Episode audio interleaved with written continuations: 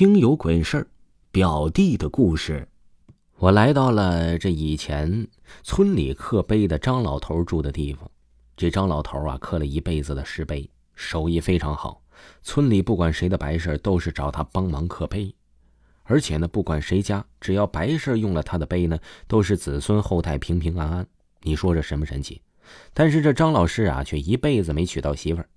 据说他犯了五弊三缺。注定一个人走完一辈子。张老头到死后的白事儿都还是村里的人集体给他办的。可在这之后啊，经常会有人说这地方不干净。经常半夜有人路过这里，会说呀，看到一个人影在这里刻着石碑。据说是张老头心愿未了，走的不甘心，于是这地方便成了家家户户的绕行之地了。我看了一眼，这时间呢已经是十一点半了。心想着得快点找表弟回去，也顾不得以前村里人说的那些了。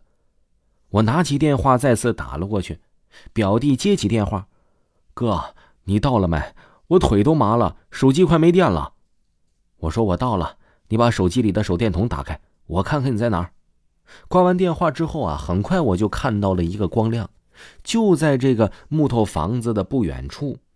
我打开手电筒，顺着光亮啊。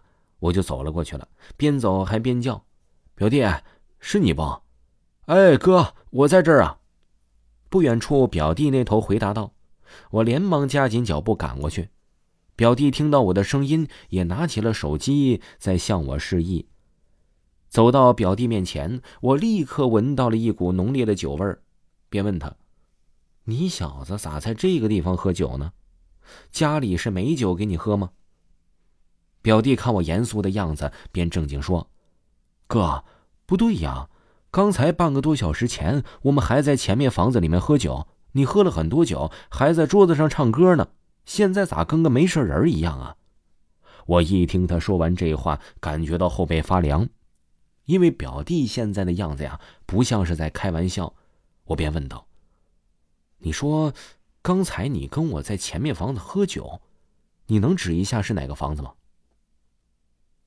我表弟答应了一声，便把面前的杂草扒开，指着前面刘老头的那个木房子说道：“哎，就是这个房子。哎，不对呀，奇怪了，半个小时前这个房子还好好的，灯火通明，亮堂堂的，而且你和兄弟姐妹还有我家人全都在这儿呢，怎么突然之间这房子就成这样呢？”表弟此时也是惊吓到，身子不断的颤抖着。看着此时的表弟啊，知道他肯定是被吓到了，便叫他赶紧把车子锁好，走人，回去再细说。晚上就不开车了，坐我的摩托车回去了。回到家后啊，表弟颤颤巍巍的就跟我们说：“我是大概八点就到那个地方了，当时啊天已经很黑了，我开着车正好经过那里的时候呢，就看见这里怎么有亮光呢？”而且隐约好像听见了很多人在说话的声音，好奇便下车看了一眼。因为知道这是刘老头说话的地方，再加上村里以前传言的这些事情，所以我就远远的看着，并没有上前去。可我刚想看清楚那灯光里的人的时候，便听见媳妇在叫我。我刚开始啊还以为是听错了，但接着又叫了两声。我才清楚的听到，确实是媳妇儿的声音。我便朝着光亮的方向答应了一声，结果没了回应。我出于担心，万一真是媳妇儿在这里出了啥事可咋办呢？便朝着那光亮处走去呢。可是我越走越感觉不对，因为平时白天我们路过那里的时候，目测都能看得出来，从路边到刘老头的木房子，最多也就是几分钟的路。可我硬是感觉走了很久。身上都开始出汗了，才走到木房子前。走近一看，我顿时傻眼了。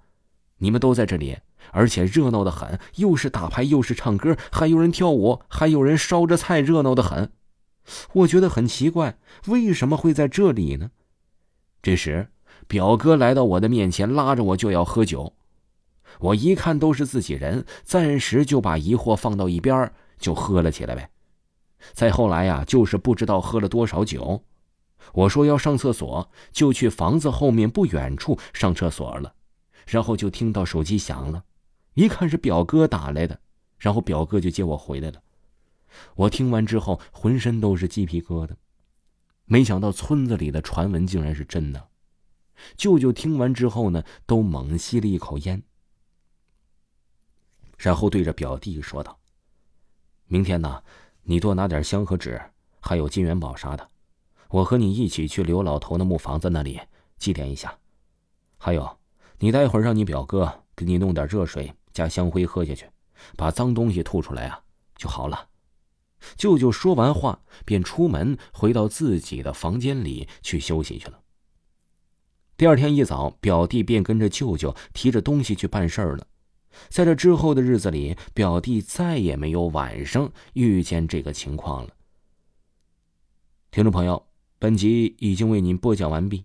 如果没有听过维华的专辑呢，可以听一听维华讲民间鬼故事第二部。喜欢的朋友在账号下就可以听到哦，咱们下期再见。